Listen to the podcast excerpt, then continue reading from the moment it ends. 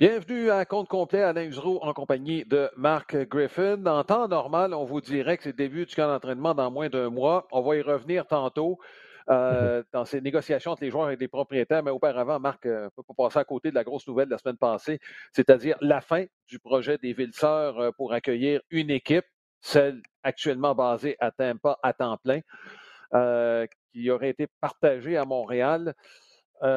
Écoute, on, a, on a pu lire tes, réactions, Marc, sur les réseaux sociaux. Tu t'exprimais aussi dans, bon, à RDS sur diverses plateformes. je sais que tu es déçu, comme beaucoup d'amateurs, même si, là, je vais parler de ce que j'ai vu de la part des amateurs, même s'il y a plusieurs qui n'y croyaient pas à ce projet-là. Ben, écoute, c'est sûr, Alain, euh, que euh, plusieurs doutaient, plusieurs avaient des réserves et j'en faisais partie. je veux dire, je ne me mm-hmm. cacherai pas que, euh, sauf ce que je croyais, c'est que je crois à la, créativité, je crois à la nouveauté.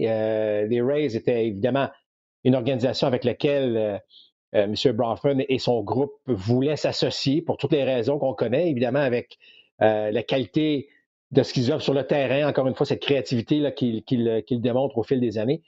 Euh, et M. Bronfman et son groupe l'ont vraiment cru. Et euh, pour avoir euh, même parlé à M. Bronfman directement, c'était, semble-t-il, tout un projet. Je ne l'ai pas vu, j'ai pas vu les plans, j'ai pas vu les images, mais je ne dis pas qu'il m'avait vendu. Je m'avais j'aurais aimé quand même qu'on ait à une autre étape.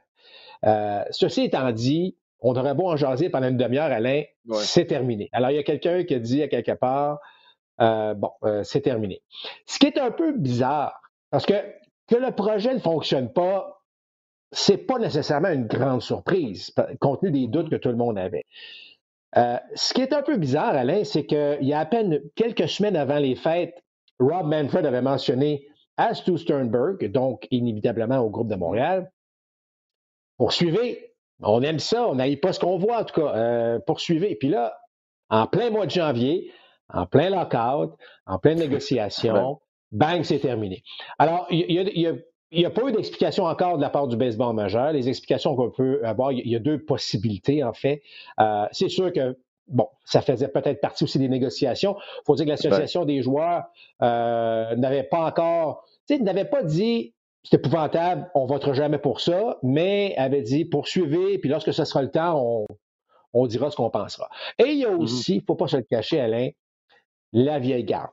Euh, il y a des propriétaires qui sont là mm-hmm. depuis un bout de temps, qui ont une énorme influence sur ce qui se passe autour.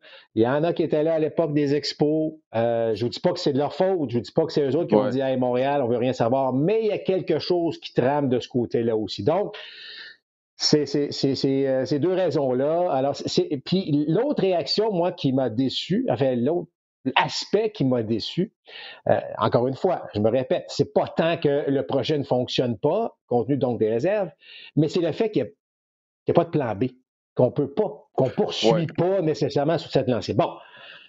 Ceci étant dit, M. Bronfman a mentionné, j'ai un numéro de téléphone cellulaire, j'ai un courriel, mais tu comprends que la réaction, puis M. Bronfman l'avait su 24 euh, heures avant là, vraiment qu'il puisse euh, rencontrer les médias. Euh, et il était évidemment sonné et abattu de, ça parce que je pense que les gens ne réalisent pas à quel point il y a eu pas mal d'énergie, pas mal d'investissement depuis une couple d'années dans ce projet-là. Et de se faire fermer la porte de cette façon-là, ça aussi, ça fait en sorte que ça a été mal, mal pris par autant les mm-hmm. gens de Tampa que les gens de Montréal. C'est drôle, Marc. Je suis pas sûr que c'est complètement terminé pour plusieurs raisons. Euh, bon, on va laisser la poussière retomber.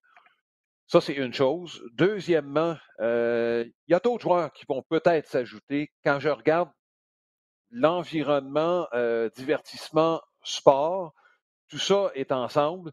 il y a peut-être des gens qui auraient intérêt à ajouter du contenu à leur programmation. Je pense des, à des diffuseurs qui ne sont pas nécessairement spécialisés, mais au Canada, qui pourrait ajouter, un, entre guillemets, 500 heures de programmation originale canadienne. Bon, euh, j'ai l'impression que ça, ça pourrait être une avenue. Et l'autre chose, écoute, oui, on s'est emballé. Puis euh, quand je dis on, je, m'inclus, pas nécessairement pour ce projet-là, mais depuis quelques années, il y a quand même des chroniqueurs aux États-Unis qui sont bien branchés sur ce qui se passe dans le baseball et qui ont, euh, je vais en nommer deux, le Bob Nightingale, qui a continué d'ailleurs après ça à dire Oui, oui, Montréal, c'est pas fini, là. Tracy Reynoldsby qui avait fait une carte du réaménagement du baseball majeur à 32 équipes dans laquelle Montréal figurait. Je te parle de deux gros noms euh, des gens, des observateurs du baseball, des vétérans qui sont, comme je le mentionnais, bien branchés. Ça ne vient pas du ciel, ça, Marc. Là. Ces gars-là, s'ils ont nommé Montréal, c'est parce qu'ils avaient des informations que ça se discutait. Donc, je me dis, par rapport à ça, c'est pas les seuls en passant, les deux que j'ai nommés, mais je te dis juste que si ces deux gars-là ont pris la peine d'ajouter Montréal dans la liste des villes potentielles pour une expansion ou encore un déménagement, on parle davantage d'expansion à ce moment-là, je me dis, je fermerai pas tout de suite le livre sur la possibilité qu'une équipe revienne à Montréal, ce qui me plairait personnellement davantage qu'avoir une moitié d'équipe. Mes réserves, Marc, c'était surtout le fait, la difficulté de s'identifier à une équipe, aussi bonne soit-elle, que tu ne pourras jamais voir en série. Moi, il était là, mon bémol. Mm. Et écoute, on connaît tous les amateurs de baseball. Les vrais amateurs de baseball en auraient pris du baseball majeur pendant trois mois. Mais si tu veux ajouter les amateurs sportifs qui aiment sortir de temps en temps et tout ça, pas sûr qu'une équipe à trois mois, tu les aurais attirés. Mais tout ça pour dire, Marc, il y a des éléments qui me laissent croire que cette aventure-là n'est pas terminée. Ben, de toute façon, Alain, euh, bon, pour euh, la garde partagée, on ne saura jamais c'est terminé, c'est un dossier qui est clos. Euh, je pense pas que ça va revenir, même si, encore une fois, je le mentionne qu'il y a beaucoup de travail qui a été fait. Et on verra ce que ça va donner. L'autre point de vue que je vais ajouter, Alain, c'est que, évidemment, les Rays sont dans le trouble. là, ça fait trois, ah deux, trois ans, quatre ans qu'on mentionne. Bon, c'est pas réglé.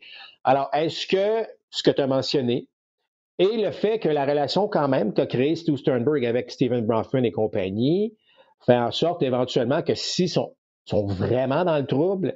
Est-ce que Montréal devient une option un peu plus intéressante pour un Sternberg qui pourrait même investir à Montréal ah avec un Steven Bronfman aussi? Donc, c'est sûr que c'est pas fermé. Euh, par contre, dans le langage de Steven Bronfman, euh, il a dit lui-même, il va laisser tomber la poussière. C'est parce que, tu sais, Alain, ça fait combien d'années, là, ça fait combien d'années qu'il y a comme euh, un, espoir, une lueur, il y a quelque chose? Euh, alors, c'est sûr que c'est un peu décevant, c'était déchirant. Honnêtement, euh, on ne l'a pas vu venir. Là. Euh, mais je pense qu'il faut effectivement garder une, porte ouverte aussi mince. L'ouverture, il, faut, il, faut, il, faut, il faut y croire. Je veux juste ajouter un aspect, Alain, qu'il y a des gens qui ont mentionné que là, oui, mais le terrain ne sera pas disponible dans 3, 4, 5 mois. Ouais. Euh, je, veux juste dire une chose? Euh, mon expérience personnelle, en 2006, euh, j'ai travaillé avec des gens d'affaires qui, pour avoir un, un, petit stade de baseball de, de 4000, 5000 places mm-hmm. euh, sur la rive sud. Et euh, ça avançait très, très bien. Honnêtement, là, euh, j'étais extrêmement emballé. Et à la dernière minute, ça n'a pas fonctionné parce qu'il y a des gens quelque part qui ont dit, ouais, mais il y, a, il, y a, un gros projet qui s'en vient. Le ministère du Transport, le ministère de ci veut faire quelque chose d'extraordinaire. Alors, ça ne fonctionnera pas. C'était en 2006. Bon, Alain, tu es assez fort en mathématiques, là. 2006, 2022, il ne s'est rien passé encore sur ce terrain-là. Et ce que je veux dire, c'est que le terrain convoité par Steven Bronfman, oui, c'est la suite des choses éventuellement pour Montréal, mm-hmm. mais je pense, je, je, ne serais pas en fait, je serais extrêmement surpris que d'ici 4-5 mois, quelqu'un avance, OK, on a de récupérer ce terrain-là, finalement, on va faire telle, telle chose, telle chose, sachant fort bien que ça va très lentement. Donc, je ne paniquerai pas du fait qu'on entend parler que le terrain, parce que il y a mille défis sur ce terrain-là. Bon, la euh, contamination, un paquet de choses. Tout ça pour dire que je pense qu'il ne faut pas paniquer avec ça. Et comme on avait déjà dit à une certaine époque, vous savez, euh, des terrains, il n'en pleut pas, j'en conviens. Mais tu sais, euh, des vieux quartiers, des coins, des vieilles bâtisses, on peut en démolir, on peut trouver une solution pour, euh, pour trouver. Donc, je ne vois pas le fait que si même si ce mm-hmm. terrain-là éventuellement est vendu, peu importe, je pense pas que c'est ça qui va arrêter si jamais l'intention est d'avoir une équipe à Montréal, c'est pas ça qui va faire en sorte qu'il n'y aura pas d'équipe. Je suis d'accord avec toi là-dessus. Puis euh, juste deux points. Un, le terrain dont tu parlais tantôt, dont je suis voisin. Euh, l'année passée, on a commencé à partir quelque chose dessus. ça a pris du temps, ça a pris 15 ans avant qu'on bouge. Et il y a un autre secteur à Montréal, Marc, qui n'est pas tellement loin, mais qui est carrément à refaire, c'est celui des vieux silos du Vieux-Port. Il y a de l'espace en masse dans ce coin-là. C'est tout près du Vieux-Port et pas très loin. Euh, écoute, et qui est à refaire. il y a de l'espace en masse pour construire un stade de baseball. Donc, si on veut vraiment développer un certain secteur, là, et euh, il y a de la démolition à faire parce qu'il y a des bâtisses en, bon, en béton là, qui ne servent plus depuis des années dans ce coin-là. Je ne sais pas si tu places un peu l'endroit là, euh, dont je te parle. C'est tout près de l'autoroute Bonaventure.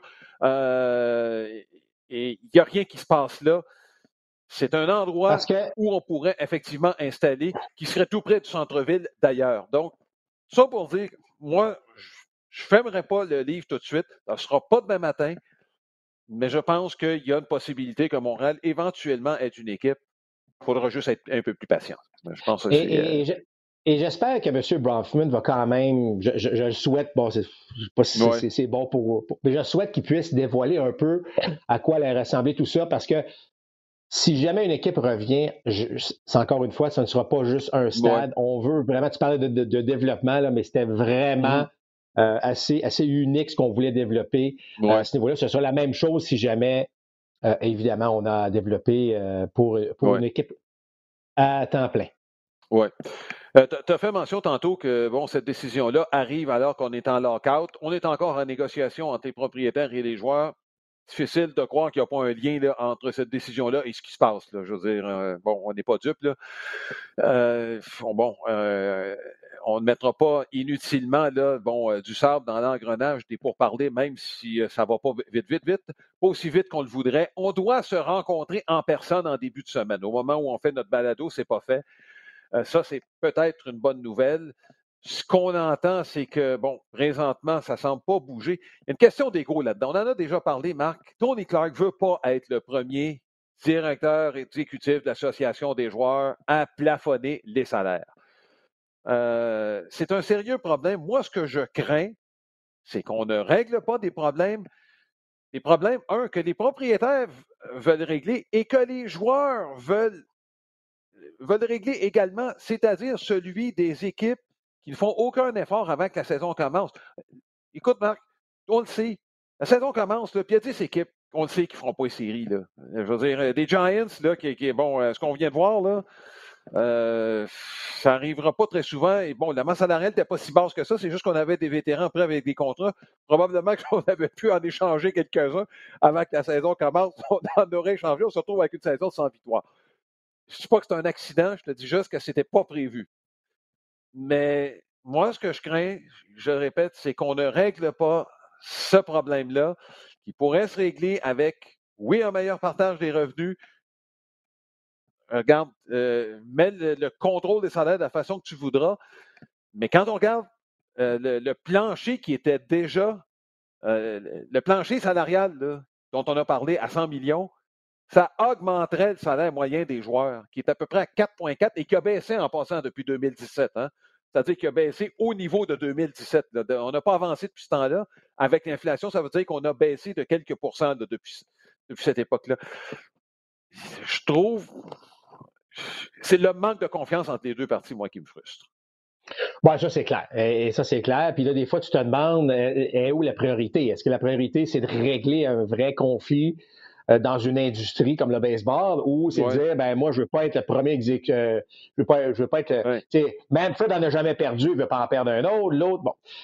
Écoute, Alain, la bonne nouvelle, c'est qu'ils se rencontrent en personne. Ça, je pense que c'est déjà un pas dans la bonne direction. Et là, j'ai l'impression qu'on va savoir un petit peu plus où vraiment l'association des joueurs veut s'en aller avec ça. Parce que ils ont su la proposition euh, du baseball majeur il y a quoi déjà une dizaine de jours passés. Là maintenant, ils ont euh, ils vont nous faire une contre-proposition. J'espère qu'on va avancer. Ça se réglera pas aujourd'hui. On n'annoncera pas. Euh, en fait, ça se réglera pas cette semaine.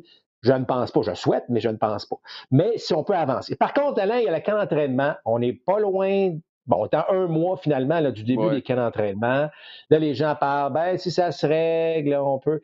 Le camp d'entraînement, là, oui, c'est devenu un aspect financier pour les propriétaires, parce que de toute évidence, on attire du monde, on mm-hmm. regarde les complexes que sont construits. Ah mais c'est aussi un des bons marketing du baseball parce que les joueurs sont plus disponibles. Vous savez, le Super Bowl cette année est retardé un petit peu. C'est quoi, le 13 février? Ouais. D'ailleurs, on, a, d'ailleurs, on a des séries extraordinaires. Fait que là, en ce moment, le football ben, prend toute la place, puis c'est correct. Mais souvent, après le Super Bowl, pas que le Super Bowl est terminé, on l'a fêté, c'est parfait. Ben, c'est quoi la prochaine étape? c'est les camps d'entraînement du baseball. Et là, est-ce qu'on va vraiment manquer cette fenêtre-là à nouveau cette année? Euh, d'autant plus, bon, on connaît le contexte où il y a eu des pandémies, on a manqué des camps d'entraînement pratiquement au cours des deux dernières années. Euh, on, euh, et ben, il veut, veut pas, le baseball ne peut pas se permettre, selon moi, de perdre des partisans, d'écœurer, excusez l'expression, mais des, partisans en raison d'un conflit de travail actuel. Je sais, tu as raison, il faut régler les vrais problèmes. Et tu as raison aussi de mentionner que les vrais problèmes, c'est d'essayer d'avoir un petit peu euh, d'équilibre dans, euh, parmi les franchises. Mais ça reste, Alain, que pour moi, si un conflit de travail fait en sorte que la saison ne commence pas à temps, qu'on n'a pas de camp d'entraînement de façon peut-être normale, ça va faire vraiment mal au sport et je ne sais pas à quel point ces gens-là en sont conscients. Je le sais, encore une fois, que plus la date va approcher, plus les négociations, plus on va se parler probablement, puis ça va peut-être finir par se régler si on se fait évidemment au passé. Mais je trouve que c'est un jeu très dangereux pour l'image du baseball que présentement ce qui se passe. Euh, tu regardes le basketball, tu regardes le football, euh, les grandes vedettes sont au-dessus de la vague, on parle beaucoup. Il va falloir que le baseball aussi trouve le moyen de parler de ses vedettes un petit peu plus, mais on ne pourra pas en parler s'il n'y a pas de camp d'entraînement ou s'il n'y a pas euh, de saison. Euh, donc, c'est un jeu très dangereux en ce moment qu'on joue du côté euh, ben, en fait, et du baseball et de l'association des joueurs. Je comprends, je comprends qu'il y a des choses à régler. On s'en est parlé toute la saison dernière, Alain, que ça allait ah être une négociation qui allait être difficile. Il y, a des, il y a des choses qui doivent changer, mais je ne peux pas croire qu'à partir de maintenant, en fait, de cette semaine, parce que là, on se rencontre en personne, qu'on ne devrait pas se rencontrer tous les jours. À la limite, enfermez-moi tout ça pendant, pendant 24, 48, 72 heures, mais trouver une solution pour aider le baseball à redémarrer comme il faut. Ouais. Qu'après le fameux Super Bowl, ben, qu'on parle de baseball, que ce soit vraiment.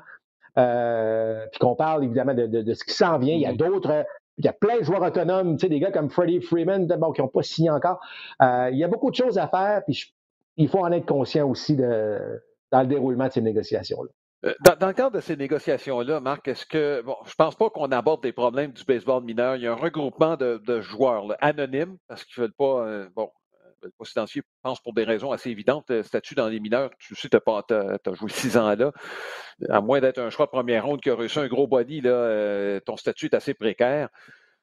Est-ce que tu penses que ces gars-là pourraient avoir un certain pouvoir dans ce qui s'en vient au cours des prochaines années? Là encore, bon, euh, le baseball majeur a fait certains aménagements, mais tu sais, tout ça est esthétique. Ça ne donne pas un salaire plus élevé à ces gars-là qui sont supposés être des professionnels.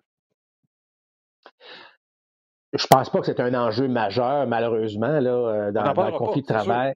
non, c'est ça. Euh, écoute, il y a eu des avancements euh, au cours des derniers, des derniers mois à, ce niveau-là, mais le retard était, était tellement immense, Alain, que ça va être difficile de rattraper, de rattraper ça. Je, regarde ce qui se passe. Tout, l'aspect repêchage, développement des joueurs est en train de changer. Ça fait une couple d'années que c'est commencé, mais là, on rentre dedans. Tu regardes euh, la façon dont le repêchage fonctionne maintenant. Tu regardes l'association qu'on a fait avec les ligues indépendantes, euh, la qualité de, tu sais, il y a beaucoup de bons joueurs, il y en a énormément, euh, et, donc le passage des ligues d'un joueur amateur aux ligues mineures aux ligues majeures, est en train de changer. Euh, et, là, ben, est-ce que le fait qu'on s'est débarrassé, entre guillemets, de quelques équipes, des équipes du baseball affilié, euh, on est peut-être prêt à. Mais tu sais, tu regardes en pourcentage, Alain, là, si, si tu donnais un, salaire décent à tes, à tes centaines de joueurs, là, ça équivaut là, à tellement pas grand-chose d'une masse salariale que ça en est ridicule. Alors, je trouve ça quand même un peu spécial. On parle de 5 millions par année par équipe. Max, maximum. À 5 millions, tu règles tout, là. Tu règles tous les problèmes. Parce que, tu sais, même le choix, le premier choix au repêchage, là, qui a eu un bonnet de signature pas mal intéressant. Il est millionnaire déjà, là. Il y a quand même le même traitement au niveau des ligues mineures. Tu sais, une fois que la saison a commencé, là, c'est pas parce qu'il a signé pourtant que là, il est dans un autobus plus luxueux. Tu sais, c'est pas, pas plus luxueux son affaire. Puis c'est pas, c'est pas évident. Là. Je, puis je regarde la façon dont les joueurs sont traités dans les gros programmes de Division 1 de la NCAA. Euh, c'est mieux, c'est mieux que lorsque tu signes professionnel, que tu te retrouves ah dans le même fort, là, le 2A, ça commence à ressembler un petit peu plus aux ligues majeures. Là. Mais quand tu as les trois premières étapes à franchir, c'est, c'est, pas évident. C'est pas évident du tout. Et pourtant, ben, c'est carrément l'avenir de ta franchise. Lorsque tu repêches des joueurs, tu sais, on a vu à quel point c'est important pour les Rays de Tampa de développer. Là. Je pense qu'il y a l'exemple. En tout cas, c'est, à suivre. Je ne pense pas que ce soit, par contre, un enjeu majeur parmi ces négociations-là. Mais ça reste que la bonne nouvelle, c'est qu'on se parle en personne. J'espère par contre qu'on va pouvoir continuer, un, à se parler en personne, mais qu'on va se parler régulièrement et pas attendre un mois avant de répliquer à chaque fois qu'un euh, un, un bar fait une demande vis-à-vis l'autre. C'est sûr que tu n'aideras pas ben, le développement de tes jeunes euh, en les nourrissant avec des toasts au beurre de pinot là, à tous les jours. Ça, c'est euh, malgré tous les bienfaits qu'on peut trouver au beurre d'arachide. Bon, écoute, euh, j'espère qu'on aura des bonnes nouvelles lors de notre prochain balado. Euh, Marc, il y a certaines nouvelles qui ont marqué quand même l'actualité dans le monde du baseball. Il y en a une, euh, écoute, les Yankees de New York qui ont fait des manchettes. On les aurait peut-être faites autrement s'il n'y avait pas eu de grève. Je pense que le dossier le plus important à régler quand ça va revenir, ça va être celui d'Aaron Judge et peut-être celui du joueur d'arrêt court. Euh, Carlos Correa a changé d'agent en passant. Je ne sais ça va changer le marché, on pourra en discuter tantôt euh, brièvement. Mais là, on a une femme gérant, Rachel Balkovec. Euh, elle s'est fait les dents, elle, comme, oui, thérapeute, mais elle est retournée aux études. Elle a appris l'espagnol. Elle est, elle est allée enseigner le baseball et l'apprendre en même temps aux Pays-Bas, qui est un des seuls pays d'Europe où ça se joue au baseball semi-professionnel. Bref, elle s'est organisée pour avoir, euh, pour regarder son CV euh, au-delà de ses compétences initiales qui étaient celles de thérapeute. Euh, bon, écoute, il y, a, eu plusieurs premières au cours des dernières années. Kim Inge avec bon, les Marlins comme directeur, directrice générale. il y a San Francisco, on a eu une instructeur, Alyssa Anakin. Il y a Bianca Smith avec les Red Sox de Boston. C'est un peu passé sous silence, mais elle qui est non seulement la première femme, mais également afro-américaine. Bref, on commence à les embaucher. Moi, je, honnêtement, bon, euh, je ne nommerai pas le nom parce qu'elle n'a pas choisi d'être là, mais une connaissance commune qui est dans le monde du euh, baseball, qui m'a demandé ce que j'en pensais. Puis bon, je n'avais pas de réaction spéciale dans le sens que, moi, regarde, dans la mesure où elle a des compétences, moi, j'ai zéro problème. Bon, euh, c'était pas la réponse qu'elle voulait. Elle m'a dit Je suis très contente de t'entendre de cette façon-là. À partir du moment, Marc, où tu les as, des compétences, là, peu importe ton sexe, ton orientation, ta religion, ta couleur, euh, que tu sois bon, euh, bon, euh, regarde, on s'en balance. Si tu es capable de faire le travail et d'aider ton équipe, c'est tout ce qui devrait compter. Je ne peux pas être plus d'accord avec toi. moi, je trouve ça hyper, hyper bon, hyper rafraîchissant. Vous savez, tu sais, le sport, c'est macho. Hein? On est, des hommes. puis et pourtant, là, tu sais, le baseball féminin a fait beaucoup de progrès au Québec. Euh, et de plus en plus. Puis je, regarde ça aller, là, puis je me dis, c'est fantastique euh, ce qui se passe. Puis écoute, non seulement ça, mais on a des choses à apprendre. Quand je dis on, là, je parle des gars qu'on pense qu'on connaît tout, puis le baseball. Puis... Non, mais moi, en tout cas, je trouve ça, je trouve ça extraordinaire. Puis je lui souhaite tout le succès possible euh, dans ce contexte-là. Et tu sais, pas, ça sera pas facile, là, tu sais. Mm-hmm. Euh, euh, toutes les femmes, te, fait mention, sont en train d'ouvrir des portes. C'est ça qu'on veut. Parce qu'ils sont compétentes, ils sont là pour ça. bon, on le voit dans la NFL, on le voit dans d'autres sports aussi. Moi, je trouve ça extraordinaire. Euh, je veux dire, c'est pas tous des joueurs qui ont joué qui deviennent les meilleurs, soit gérants ou directeurs gérants. Ça prend des gens qui ont une tête, qui analysent froidement qu'est-ce qui se passe, puis mm-hmm. qui, à un moment donné, deviennent euh, excellents dans leur domaine. Alors, pourquoi faire une différence entre euh, un homme et une femme à ce niveau-là? Alors, moi, je trouve ça fantastique et j'espère que c'est le début peut-être de bien d'autres choses parce qu'il y en a beaucoup qui sont capables d'atteindre ces niveaux-là. Et regarde, moi, je pense que je trouve ça formidable parce que, comme j'ai mentionné, ils ouvrent des portes. C'est ça, c'est ça que c'est ça que ça prend. Mm-hmm. et, en espérant que d'autres suivent derrière. C'est un bassin plus large, regarde, dans lequel piger, ça va juste augmenter la qualité de tes candidats pour les postes à pourvoir. C'est pas plus compliqué que ça. Très bien dit. Euh, bon, euh, écoute, au niveau 3A de la saison prochaine, il va peut-être avoir un arbitre derrière le marbre, mais ce n'est pas lui qui va décider si ça va être une prise ou une balle. ça, c'est une étape de plus envers l'arrivée éventuelle. On le sait que ça va arriver, Marc, du robot. Il y a encore des choses à peaufiner, mais on le sait que ça va venir. Et là, Alain, c'est au niveau 3. Là, là, là, c'est du sérieux. Là. Parce que là, avant, c'était dans la Ligue A, dans la Ligue Atlantique, mm. surtout qu'on faisait des tests. Bon, là, on s'en va au niveau 3. Donc là, on est vraiment, là, c'est euh, la marche, là, euh, juste sous le baseball majeur. Donc, euh, tu as des gars du baseball majeur qui vont aller, imagine-toi, en réhabilitation, qui vont vivre cette expérience-là. Je pense que ce n'est pas une surprise pour personne que ça s'en vient et le fait que c'est au niveau 3 en 2022, euh, chose certaine, euh, on est proche, Alain, de voir. En fait, comme tu l'as dit, il y aura toujours une personne derrière qui va rendre.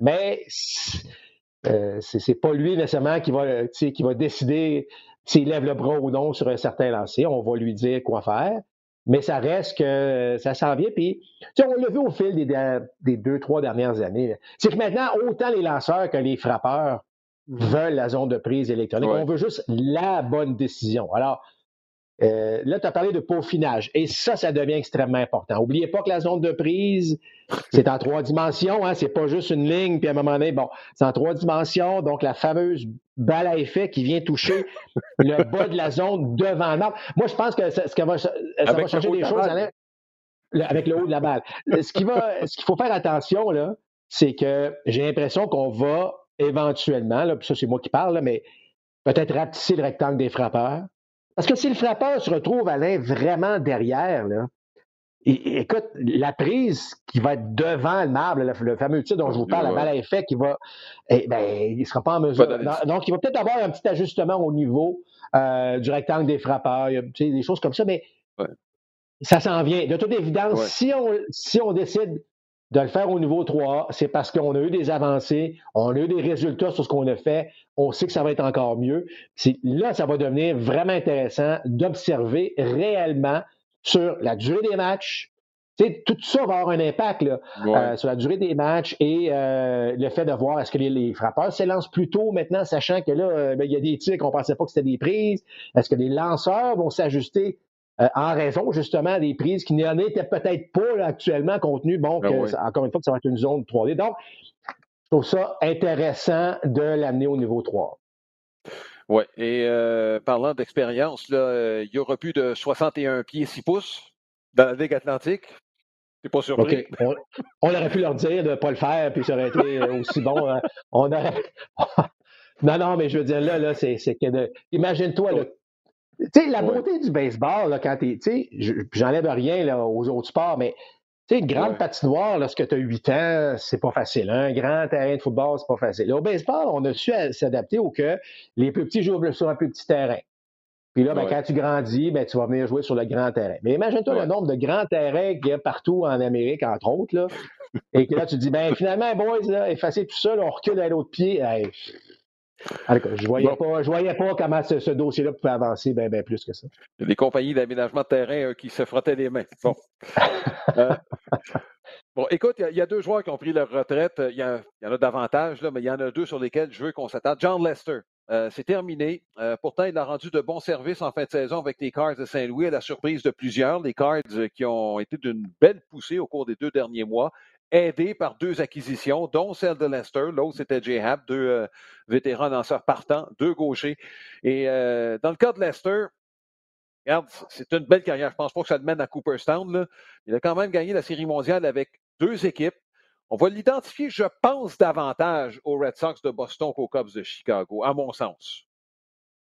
Ben, écoute, moi, je pense qu'on va l'identifier comme un gagnant, en tout cas. Euh, ce gars-là a été, lorsque c'était le temps d'avoir un départ important, que ce soit en fin de saison pour une place en série ou en série. Écoute, ce gars-là était extraordinaire. Tu as parlé de ces deux séries mondiales. Euh, il, a vraiment répondu. C'est pas facile, Alain. Il a joué pour des franchises. Bon, il a joué un petit peu à Oakland, ça, mais, je veux dire, il a joué pour les Red Sox de Boston. Il a amené les Red Sox à un niveau euh, bon, de, série mondiale. Les Cubs de Chicago, avec toute leur histoire. Tu sais, c'est pas mm-hmm. toujours facile de jouer dans ces, dans ces marchés-là. Et le gars l'a fait. Euh, superbe carrière. Sort par la grande porte, selon moi. Euh, il a écouté son corps aussi, un paquet de, paquet de circonstances, mais euh, moi, je, écoute, c'est sûr que Cooperstown, ça va être un petit peu plus difficile, malgré qu'il va, il va être dans des, dans des conversations, c'est sûr parce qu'il a gagné où il est passé et il a été très bon dans les. Les gens aiment ça, les médias aiment ça. Le, gars qui a toujours été très bon en saison, mais qui s'écroule en série. Euh, mais l'inverse, parfois, ça peut faire une différence. Alors, bravo à John Lester. Euh, moi, j'ai beaucoup apprécié le voir lancer au fil des années. Oui, écoute, en série, euh, c'est 22 départs, 4 matchs en relève, dont un dans le match numéro 7 de la Série mondiale que les Cubs ont remporté.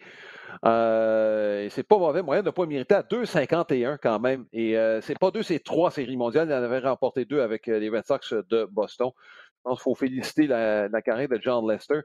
Et, parmi les victoires aussi, je pense que pas négligeable de vaincre le cancer en cours de route. Il faut, se le rappeler en début de carrière. L'autre joueur, peut-être de façon plus surprenante, il s'agit de Carl Seeger, qui a connu une bonne deuxième moitié de saison, surtout avec euh, les Mariners de Seattle. C'était presque clair avant que la saison commence qu'il ne serait pas de retour. L'ancien président des Mariners l'avait mentionné d'ailleurs publiquement, ce qui lui a coûté d'ailleurs son emploi. Euh, pas à Seager, mais au président. Euh, Es-tu surpris de, le voir accrocher euh, gants, crampons et uniforme?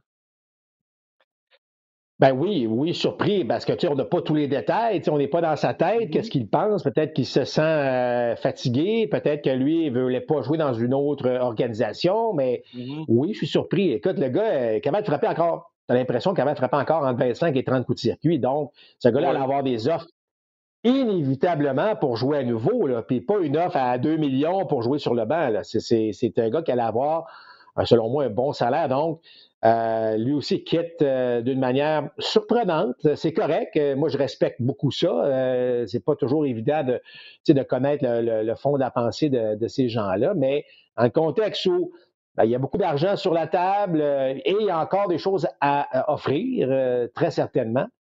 c'est surprenant de le voir, de le voir quitter. plusieurs le voyaient même avec les Blue Jays de Toronto, qui pouvait être une solution intéressante, avec ben un Bijo qui aurait pu retourner au deuxième. Et là, sais, parce que Simeon, tu ne le remplaceras pas par un joueur. Alors, ben, si Seager arrivait, il en frappait 25, là, ben, soudainement, puis que Bijo t'en frappe une quinzaine ou une vingt. Oups, soudainement, on, récupère un peu ce que, ce que a fait, mais euh, et, peut-être à moindre coût aussi, là, parce que là, les gens parlaient aussi de, de, Chris Bryant ou des, des, joueurs qui auraient coûté une, vraie fortune pour jouer au troisième but chez les Blue Jays. Mais tout ça pour dire que c'est surprenant, effectivement, de voir Carl Seager prendre sa retraite. Écoute, il va aller au Texas encourager son frère qui, lui, va jouer encore pour 10 ans. Ben, effectivement, je pense que le mariage avec les Blue Jays de Toronto, euh, sans dire que c'était écrit dans le ciel, mais c'est exactement le genre de. Il a le profil du genre de joueur que les Blue Jays voudraient. Un bâton gaucher, on en a pas une tonne chez les Blue Jays de Toronto. Euh, il aurait comblé une sérieuse lacune. Ben écoute, moi, moi c'est un gars, que j'avais mentionné, effectivement, Alain, euh, je, le voyais s'intégrer effectivement, pardon, effectivement avec euh, ces jeunes frappeurs droitiers, puis tu sais à quel point j'aime voir un vétéran qui arrive, qui s'installe, puis qui aide, évidemment. Euh, tu sais, il faut, faut pas se le cacher, là, les Jays sont encore très jeunes, là, même si Vlad a connu une saison remarquable, il y a des choses encore à mm-hmm. apprendre, tout comme Bob Bichette. Alors, tu sais, d'entourer de vétérans, je trouve, ça, je trouve que ça aurait été un, euh, c'est une belle acquisition pour les Blue Jays, mais de toute évidence, il va falloir se retourner vers une autre option. Dernière chose, euh, c'est cette semaine qu'on va annoncer euh, qui seront les prochains intronisés au temps de la renommée du baseball. Il y a le sempiternel débat à chaque année. Qu'est-ce qu'on fait avec les Clemens, avec les Barry Bonds? Bon, David Ortiz aussi, euh, qui, euh, qui, a suscité beaucoup de controverses. Euh, les frappeurs de choix sont pas traités de la même façon, etc. Si on commence avec les, bon, A-Rod, Barry Bonds, Roger Clemens, on fait quoi avec ces gars-là? Ben, écoute, Alain, euh, ça fait des années qu'on en parle, parce que c'est la dixième année d'admissibilité pour euh, Bonds et Clemens, dixième et dernière d'ailleurs. Donc, ça fait dix ans qu'on parle de qu'est-ce qu'on fait avec ces gars-là. On va se dire, Alain, on a garoché le problème parmi les, euh, parmi les journalistes qui votent, carrément, les, les, 400 quelques journalistes. et on se dit, arrangez-vous avec ça, voir si ces gars-là méritent d'être là. Mais tu sais, au fil des années, là, on en parle, puis j'ai relu beaucoup cette année sur l'épisode, bon, euh, de Bonds, de Clemens, entre autres choses. Et euh, il y a tellement de zones grises. Ça n'a aucun bon sens, Alain, comment... C'est un dossier que le baseball majeur, on va se le dire, là, a géré tout croche. sais, lorsque McGuire et Sosa sont arrivés, puis que McGuire a pris bon, euh, une substance, semble-t-il, qui l'aidait, mais qui, qui, était vendue là, euh, euh, pratiquement là, dans, les comptoirs là, de, de, oh peu importe. il, affichait ça dans son, dans son, dans son, dans son casier là, comme si rien n'était. Il dit écoute, il n'y a pas de règlement. Moi, j'ai le droit de, prendre des produits qui m'aident à être un, un, peu plus fort. Donc, tu sais, moi, là, j'en viens à la conclusion suivante.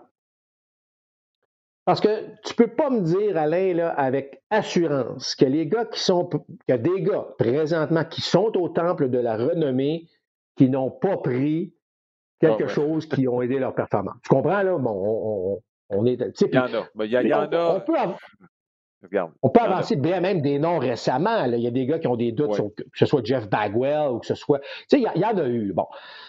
Puis là, en relisant tout ça, comme j'ai mentionné, cette zone grise-là est épouvantable. Moi, là, je me dis que à partir de deux, je veux dire 2005, parce que parce que 2004, c'était pas encore instauré comme je pense que ça. Mais 2005, on a commencé, selon moi, à avoir un système.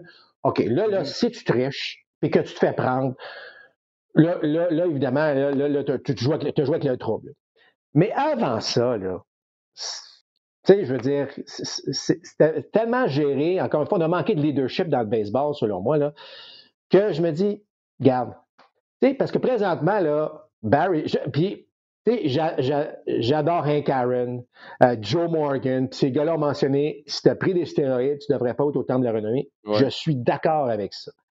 Mais compte tenu que des gars, tu sais, puis euh, ça reste que des gars comme Barry Bonds puis Roger Clemens n'ont jamais échoué un test. Tu sais, c'est on, pense que, puis l'entraîneur de un a dit ça, puis tu sais, je comprends qu'on peut débattre de ça là, pendant des, heures et des heures. Deux éléments là-dedans. Un, moi, je pense que c'est tout croche, puis je me dis, vivons avec cette ère-là, c'est plate, mais qu'à partir que tu t'es fait prendre à partir de 2005, ben là, tant pis pour toi. Tu sais, donc, Manny Ramirez, il n'a aucune chance d'être au temps de la renommée. Il savait, il s'est fait prendre après Alex Rodriguez s'est fait prendre après. Moi, je, sépare ça, moi, maintenant. Je sépare ça. Mais avant, je ne dis pas qu'on Palmero. pas. Raphaël Palmero qui s'est fait prendre. Bon. Encore pire, lui. Ce que je veux dire, c'est que moi, là, à un moment donné, là, traçons une ligne. Traçons une ligne parce que sinon, ça va être l'éternel débat à chaque année, puis ça finit plus, puis là, bon. Moi, je me dis, traçons une ligne disant, regarde, si tu t'es pas fait prendre, c'est plate, les, règlements étaient tout croche, bon, c'était n'importe quoi. Je dis pas que c'est bon, mais euh, parce que ça me fait mal de dire, ben, amenons quelqu'un au temps de la renommée, euh, de la renommée mais on, on, on est pas mal sûr qu'il en a pris, mais c'est pas fait. Je, sais que c'est plat. Mais à quelque part, tu, est où la ligne? Tu vas trancher où? Tu vas... Alors, moi, je me dis, avant 2005, qu'est-ce que tu veux? Si tu as connu tes meilleures saisons à ce moment-là, puis tu étais parmi les meilleurs du baseball. Ben écoute, Barry Bonds, là, je m'excuse, mais c'est probablement le meilleur frappeur des 100 dernières années, ou en tout cas certainement des 50 dernières années. Puis Roger Clemens, on pourrait faire aussi probablement un dossier qui est parmi les trois meilleurs lanceurs du baseball des 50 dernières années. Donc, moi, si j'avais un bulletin de vote cette année, je voterais pour, pour ces gars-là. Euh, ma ligne de pensée serait, si tu t'es fait prendre après 2005, là, c'était sévère, là, c'était...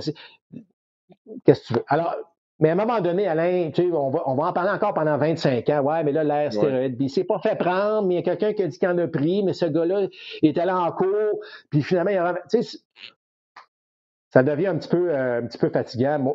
Puis, deuxième chose que j'avais mentionné, c'est même Greg Maddox, qui, euh, qui, qui, qui, a parlé à ce sujet-là, a dit, écoutez, c'est tellement mélangeant. On ne sait pas qui a pris, qui n'en a pas pris. Mais une chose est sûre, ce que je peux vous dire, c'est qu'avant les doutes de Clemens et avant les doutes de Barry Bonds, il dit, selon moi, c'est Greg Maddox qui parle. Là. selon moi, c'était les meilleurs joueurs du baseball de toute façon. Fait avant qu'il y avait des doutes, il y avait déjà, selon lui, mm-hmm.